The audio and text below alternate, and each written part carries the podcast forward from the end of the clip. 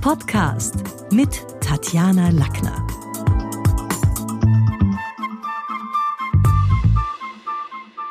Im heutigen Podcast geht es um Führungskräfte und ihr Eigenmarketing. Und die Frage überhaupt, brauchen Führungskräfte überhaupt Eigenmarketing? Und da will ich auch so ein bisschen aus meiner Arbeit erzählen, weil ich ja doch viele Führungskräfte, Vorstände, leitendes Personal coach und immer wieder so die, ja, das Erlebnis habe, dass die Menschen sagen, du, ich werde dort jetzt ab 1. Oktober beginnen, äh, was, was findest du, dass ich machen soll und so weiter. Und die eigentlich gar nicht das Gefühl haben, dass es Eigenmarketing braucht. Das ist aber ein Irrtum. Denn Führungskräfte und Trainer haben ganz viel gemeinsam. Von beiden wird erwartet, dass sie charismatisch eine Gruppe, einen Arbeitskreis führen können, dass sie Klartexten und sagen, wo es lang geht, dass sie irgendwie freisprechen können, auch vor anderen. Das wird dann von Führungskräften auch erwartet. Und gerade junge Manager scheitern oft an den eigenen Mitarbeitern und noch gar nicht an irgendwelchen an irgendwelchen arbeitstechnischen Dingen. Denn im Organigramm ist ja jemand dort stehend als Head of oder Managing Director von. Für die Kunden ist man auch Führungskraft, wenn man da schon akkordiert ist. Aber sehr oft beginnt die junge oder die frische Chefmarke nach einigen Monaten im eigenen Haus ein Stückel zu bröseln. Und das ist der Punkt, warum ich heute auch ganz gerne mal schaue, was kann man denn zu Beginn, wenn man so in eine leitende Position kommt oder auch weiter oben irgendwo einsteigt, was kann man da tun? Denn zu Recht unterscheidet die englische Sprache zwischen Headship, also dem formalen Vorgesetzten, und Leadership, der Führungspersönlichkeiten.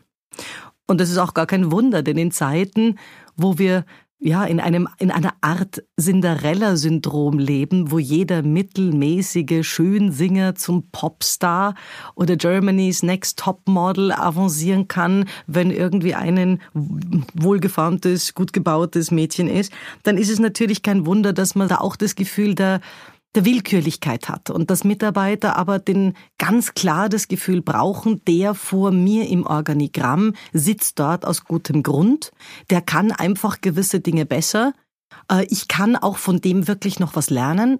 Es ist wichtig für Mitarbeiter, auch ein Stückchen Identifikationsikone zu sein, damit sie auch raufschauen können, denn niemand will ja unter jemandem arbeiten, wo man das Gefühl hat, ganz ehrlich, also pff, ich könnte den Job auch und wahrscheinlich besser sondern es muss einen Grund geben, warum jemand vor einem sitzt und wer andere im Organigramm hinter einem. So, und da habe ich mir jetzt mal gedacht, ich, ich, ich schaue mal da ein bisschen was an, worauf kann man achten, was gehört zum Chef-Appeal überhaupt dazu. Und natürlich ist es zuerst mal die Frage, wie präsentiere ich mich? Also wenn eine Führungskraft jetzt Situation am 1. Oktober, nehmen wir das nochmal, wo beginnt, dann ist es wichtig, sich zu überlegen, nämlich ganz handwerklich, welche Fotos, welche Presseaussendungen, welche Unternehmensfolder gilt es zu bestücken? Sehr oft erfahren die Mitarbeiter überhaupt erst übers Intranet oder aus der Zeitung, manchmal sogar vom nächsten Vorgesetzten, egal ob das jetzt ein Bereichsleiter oder ein Vorstand ist, und machen sich natürlich ein Bild. Und wenn dieses Bild, dieses Foto nicht wirklich süffig ist, dann ist es schon mal, ja, der erste Stolperstein. Also Mitarbeiter und Kunden auf Papier oder über die Homepage äh, so, so auch zu servisieren, dass klar ist, wer bin ich und wofür stehe ich. Der zweite Punkt, der wirklich zum Chefappeal gehört, wo ich finde, das sollte man, sobald man eine leitende Funktion, sobald eine leitende Funktion lockt, auf jeden Fall, man sollte mal in ein Stimm- und Sprechtraining gehen. Denn die Frage, wie klinge ich, ist essentiell. Sprache ist die Kleidung der Gedanken und gemeinsam mit der Stimme beeinflusst es das Urteil des Zuhörers. Und akustische Präsentationen, ich denke jetzt an Audiofiles auf Homepages oder am Telefon. Ich, ich kenne Firmen und ich habe ja in den letzten 25 Jahren viele Firmenteams und Vorstände auch begleitet. Ich kenne viele Firmenteams, die überhaupt erst aus der Zeitung beziehungsweise aus dem Radiointerview vom neuen Vorstand erfahren haben. Warum? weil die sogenannte Jahresauftaktskonferenz oder die Jahres, das Jahresauftaktsmeeting irgendwann im November angesetzt war. Seinen Job angetreten hatte, aber nach dem Sommer im September. Und so sind die ersten medialen Eindrücke über Radio und Fernsehen an die Crew, an die Mitarbeiter gekommen. Und da ist natürlich nicht wurscht, wie klingt jemand, welche Dialektfärbung, welche Akzente, welche Milieusprache, welche Füllworte, äh, äh, äh, sage ich einmal, am Ende des Tages. Wir müssen das gemeinsam auf die Straße bringen. Also welche Bullshit-Bingo-Abteilung wird hier auch gestreift. Da bilden sich oft Menschen einen Eindruck von jemandem, den sie noch gar nicht persönlich kennengelernt haben. Aber darum ist es eben wichtig auch zu schauen, wie spreche ich. Und das ist dann auch später, wenn man im Unternehmen bereits ist, nicht unwichtig, weil Mitarbeiter Informationen bekommen und sich Informationen auch blitzartig verbreiten. Und da ist klar, es ist immer gilt die Regel, einer muss klar formulieren, der andere muss die Botschaft verstehen und optimalerweise auch noch umsetzen. Denn ich höre laufend Prozessvorwürfe oder auch so ein bisschen Fragen im Sinne von, bitte, woher hätte ich das jetzt wissen sollen? Das hat mir niemand gesagt, dass es zu meinen Kompetenzen gehört. Ähm, mit wem wurde dieses Thema abgestimmt? Ich habe davon gar nichts gewusst. Also das sind so klassische Dinge, die es fast in allen Abteilungen gibt, die nicht immer, muss man auch sagen, nicht immer der Fehler der Führungskraft ist, aber sehr oft geht es um die Frage, welchen Ergänzungsfilm haben Menschen, was haben sie angenommen, dass sie zu tun haben und was ist wirklich klar getextet worden. Und also ich habe sehr oft auch festgestellt, von wegen Stimmtraining, Sprechtraining, aber auch Rhetorik, es ist wichtig, von Arbeitsvorgängen Mitarbeitern ein vollständiges Bild zu geben. Denn langsam hat man so ein bisschen den Eindruck, dass der Wissensarbeiter 4.0 zum Stückarbeiter wird, dass einfach jeder nur ein gewisses Stück hat in seiner Ebene, das er beackert, aber so das ganze Bild das der Vorstand in, in der Vorstandsbesprechung zeichnet und die Bereichsleiter sich daraus mitnehmen, das bekommt oft der Mitarbeiter ganz unten unterm Gruppenleiter, Abteilungsleiter und Co. nicht. Und manche Vorstände werden wahrscheinlich also wirklich erstaunt, was in diesem, im Zuge dieser stillen Post der Hierarchien dann tatsächlich unten unter Anführungszeichen beim Mitarbeiter ankommt, was der zu tun hat. Außerdem geht es auch darum, wenn wir die Stimme eines Menschen hören, dann haben wir immer auch so ein bisschen ein Clusterdenken, also gewisse Tags. Also Taggen bedeutet jemand mit Schildern versehen. Also wenn ich jetzt an einen befreundeten Fotografen zum Beispiel denke, sobald er bei der Tür reinkommt, denke ich sofort, der hat für mich die Tags Reisen. Ich denke bei dem sofort an Schwarz-Weiß-Fotografie, was komisch ist, weil er seinen letzten Bildband zum Beispiel in Farbe rausgebracht hat. Ich denke an Aktfotografie, weil er mit der bekannt geworden ist. Ähm, ich denke sofort auch an Ayurveda-Kuren, weil er irgendwann mal mit seiner letzten Frau mir erzählt hat von einer Ayurveda-Reise. Das sind so meine Tags, mit denen ich ihn versetze. Und das hat jeder auch vom anderen. Und das ist jetzt das Problem, wenn man einen, eine Führungskraft noch gar nicht kennengelernt hat selber, dann gibt's natürlich auch eine Reihe an Tags und an Rumors und an Gerüchten, wo man sagt, na du, pff, wenn der jetzt neu zu uns kommt ab Oktober, also ich habe schon gehört, der war im letzten Unternehmen verantwortlich für das und das und die haben dort also ziemlich gestöhnt und das wird sicher kein Spaß. Oder am anderen ist dann wieder zugetragen worden, ja, aber ich musste ehrlich sagen, von der neuen Führungskraft habe ich bis jetzt noch nicht viel Gutes gehört. Also natürlich reden Mitarbeiter über den Boss, das ist ganz klar. Denn man gehört ja dann auch, man ist ja dann als Führungskraft auch ein, eine Person des öffentlichen Lebens im Unternehmen. Und was die Menschen aber erzählen, Darauf hat man schon selber auch Einfluss. Und deswegen ist es wichtig, dass dieses Entree möglichst gut funktioniert und dass man die richtigen Tags in den Köpfen der Menschen erzeugt, damit sich die nicht schon, die einem nicht schon gegenüber sitzen mit irgendwelchen Clusterdenken, da hat man noch nicht einmal Grüß Gott gesagt. Also Sprechtraining ist wichtig. Und dementsprechend auch, wenn wir jetzt dann live vor den Mitarbeitern und anderen Kollegen stehen, anderen Leitenden, äh, Leidensgenossen, wie trete ich auf? Und das hat so ein Stückchen was mit Objektsprache zu tun.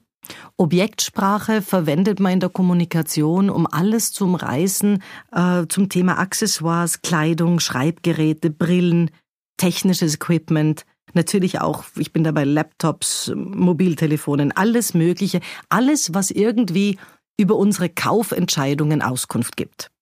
Und da macht es natürlich einen Unterschied, ob ich sehe, der hat ein Flinserl links im Ohr oder ob ich hinten im Nacken beim schön gestärkten, teuren Seidenstickerhemd dann noch das, das Tattoo sehe. Also, oder der hat den fetten Mont Blanc Füller, wo man weiß, der kostet jenseits der 8000 Euro.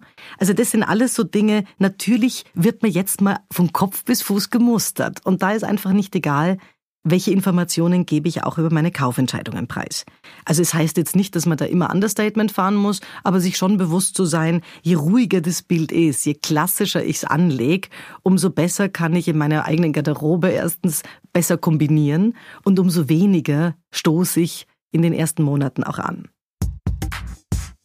Die nächste Frage, die sich stellt, und da gehen wir jetzt schon langsam ins Operative, und auch das gehört mit zum Eigenmarketing, ist, wodurch wird mein Führungsstil erkennbar? Thema klare Kommunikationsregeln.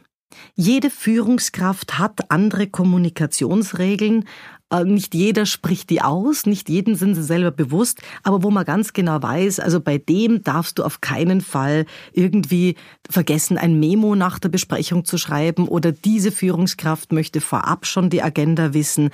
Das gehört auch mit zu erfolgreichem Eigenmarketing, dass man den Menschen zeigt, wie wir's, wie möchte ich, dass wir kommunizieren, wie möchte ich, dass wir, dass wir Dinge nachbearbeiten, äh, dass auch Themen eingereicht werden können. Das sind alles, alles Geschichten, die auch zum Führungsstil gehören. Führungsstil und Kommunikationskultur, klar, hängen eng zusammen.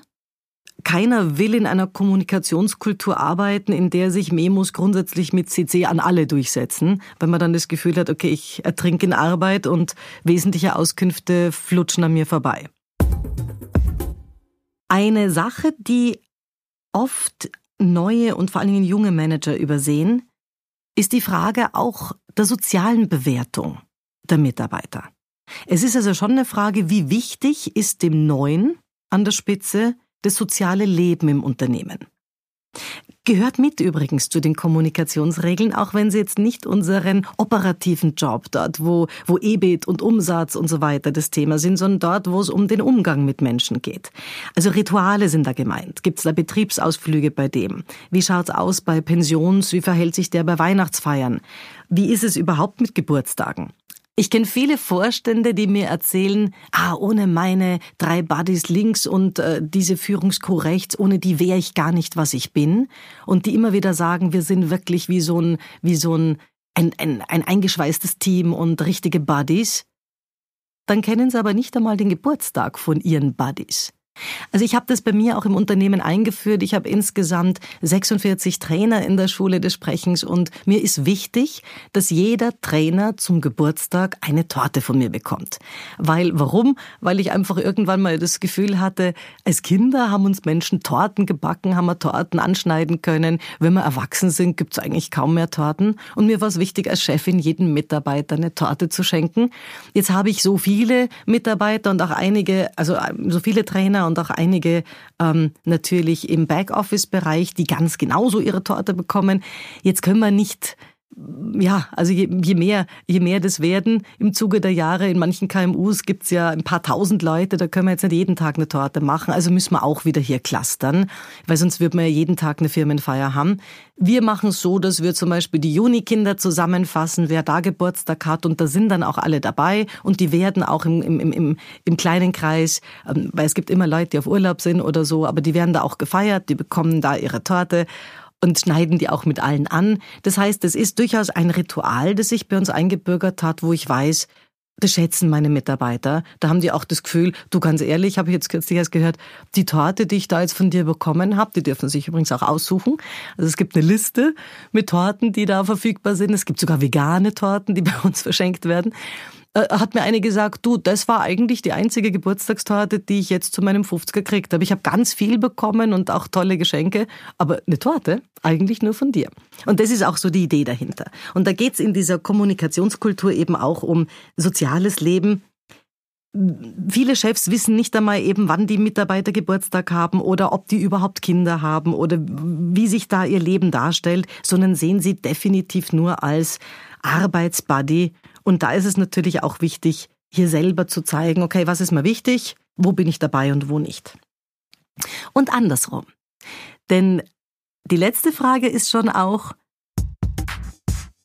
wie viel soll man über Ihre persönlichen Vorlieben wissen?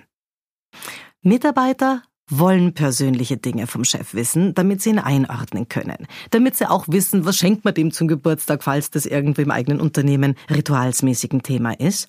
Ist der Chef Weinkenner? Spielt der Golf? Was? Der hat einen alten Käfer? Witzig, wie bringt er dann seine drei Kinder in die Schule? Also, dass über eine Führungskraft gesprochen wird, wie gesagt, ist klar. Die Frage ist aber, wir haben selber ein bisschen in der Hand, was wir an Informationen streuen, um klar zu machen, welche Infos haben die anderen überhaupt. Und damit sich Mitarbeiter und durchaus auch Kunden oder andere ähm, Kooperationspartner ein Bild von uns machen können, braucht's Gesprächsstoff und ein kolportiertes Porträt. Menschen wollen sich ein Bild machen und dazu gehören kleine Geschichten, die uns menschlich und erlebbar machen. Und eben nicht nur die Fähigkeiten, dass das ein toller Jurist ist oder dass das ein wirklich äh, tougher Kerl ist in seinen Personalentscheidungen, sondern persönliche Vorlieben, die uns charakterisieren. Fazit,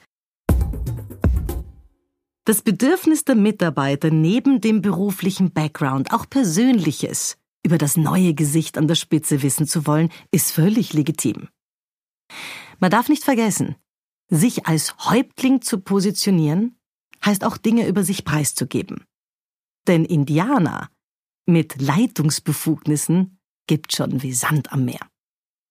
Das war's für heute. Besuchen Sie mich doch in der Schule des Sprechens in Wien auf Facebook, LinkedIn, Xing, unter sprechen.com oder auf meinem Blog sprechen.com/blog.